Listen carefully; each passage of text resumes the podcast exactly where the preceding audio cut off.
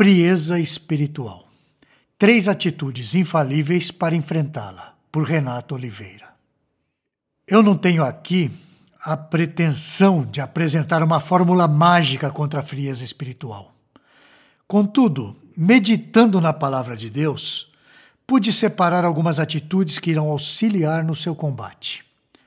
Falando assim, até parece uma prescrição médica contra alguma doença. Entretanto, pensando bem, a frieza espiritual é mesmo uma doença. E pior, é uma doença fatal. Se não for tratada, poderá acarretar a sua morte espiritual. Portanto, vamos meditar agora nessas atitudes que você pode tomar, que são meios de graça de Deus para nos ajudar a combater essa terrível doença. Em primeiro lugar, nós temos que ter entendimento da condição humana. A primeira atitude a ser tomada é a de entender a nossa condição. Creio que a maioria dos cristãos poderá dizer que tem ciência da sua condição humana, mas isso em nada os auxilia.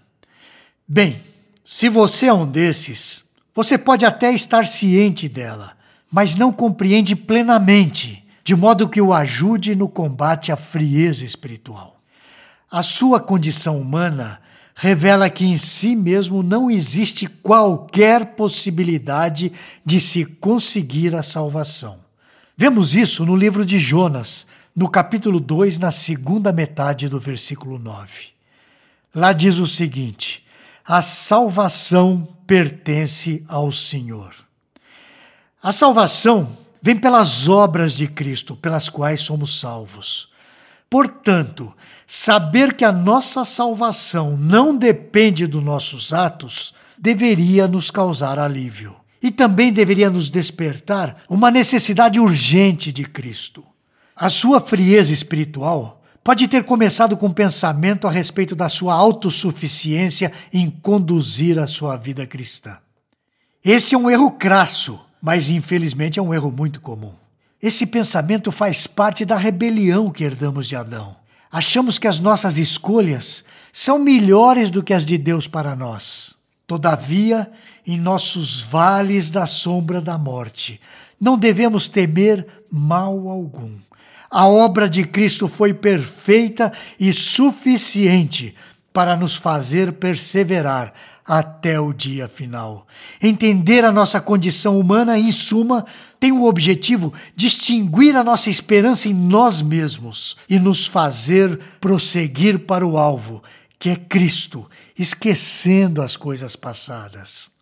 À medida que você entende a sua incapacidade e compreende a soberania do seu Salvador, as suas petições e súplicas devem ser levadas a Deus. Então, a paz, que excede todo entendimento, guardará o seu coração e a sua mente em Jesus Cristo. Portanto, para vencer a frieza espiritual, comece humildemente pedindo misericórdia ao nosso Deus.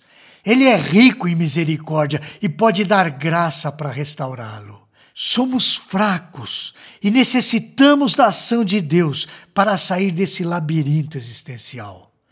A segunda atitude que temos que tomar para sair da frieza espiritual é a de nos dedicarmos à oração. Mesmo sendo a oração posterior ao entendimento da sua condição humana, aqui nessa reflexão nossa, não queremos dizer que ela deva ocorrer depois ou que seja menos importante. Aliás, nada do que estamos falando tem uma ordem de importância a ser obedecida. Dito isso, sigo dizendo que a oração muitas vezes só é utilizada em momentos bem críticos de frieza espiritual. Todavia, na verdade, ela é uma excelente atitude a ser tomada na prevenção dessa frieza.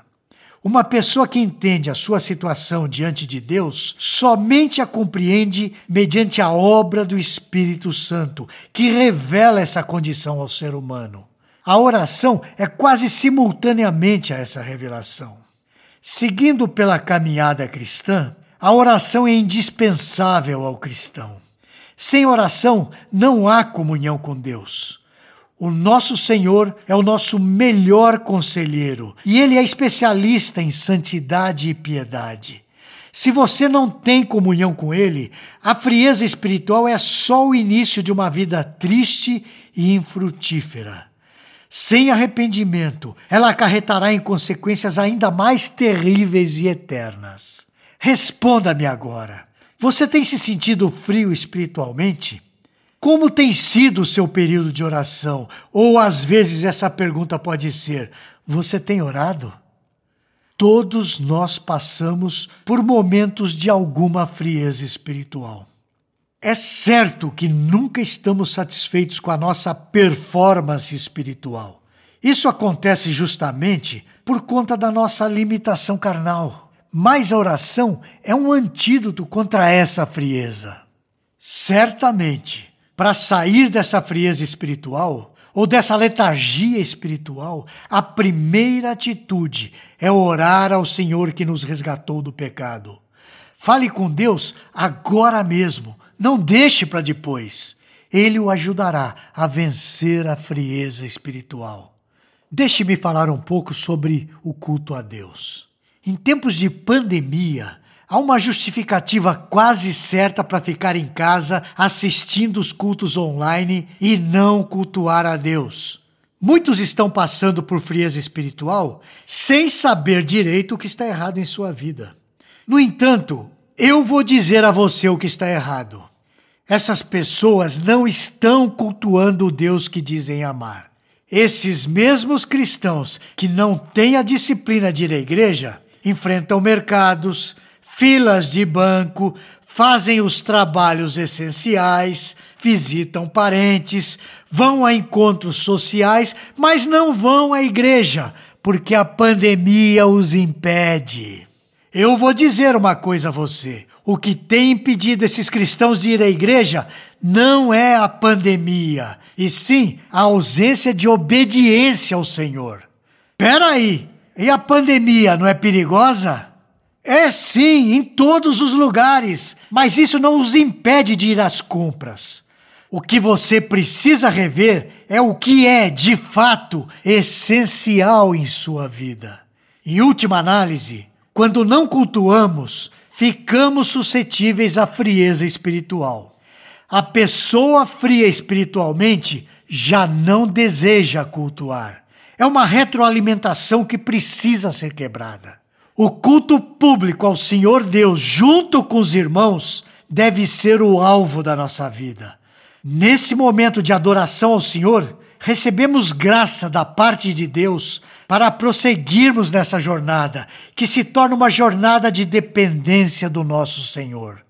Nós já vimos que para combater a frieza espiritual, precisamos, em primeiro lugar, entender a nossa condição humana mas também precisamos dobrar os joelhos em oração e também precisamos cultuar o nosso Deus.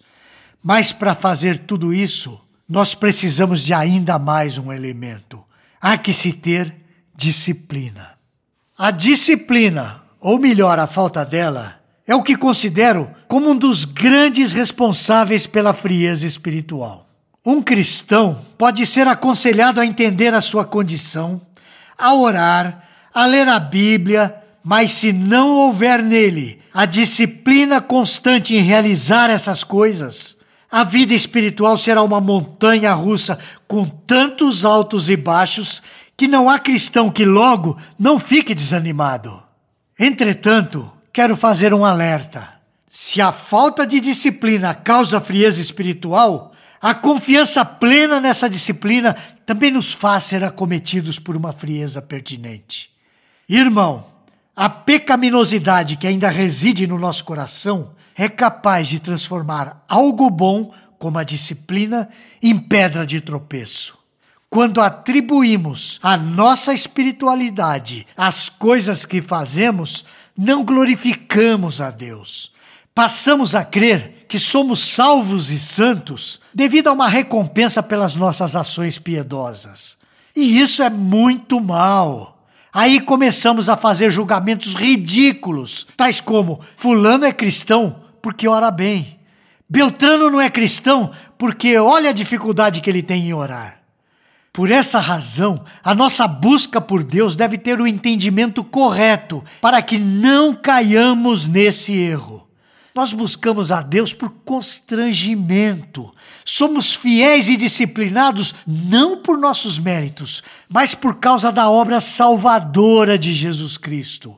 Ela foi tão impactante nas nossas vidas que não temos outra coisa a fazer senão a dedicar a nossa vida a conhecer melhor essa obra. Com isso, banimos de uma vez por todas a frieza espiritual, porque Deus nos ajuda a caminhar. Nunca vamos levar o mérito por nada, nem o de sermos disciplinados, porém precisamos ser disciplinados. Deixe-me concluir dizendo que existem outras áreas que não abordei aqui, mas mesmo se argumentasse sobre todas as que consideram relevantes, não conseguiria ser exaustivo o suficiente para livrar alguém de uma frieza espiritual. Oro a Deus para que a obra de Cristo possa se fazer valer em momentos como esses. Para que nos sintamos bem com nós mesmos, mas para que Cristo seja glorificado em nossa vida. Até a semana que vem, se o Senhor o permitir.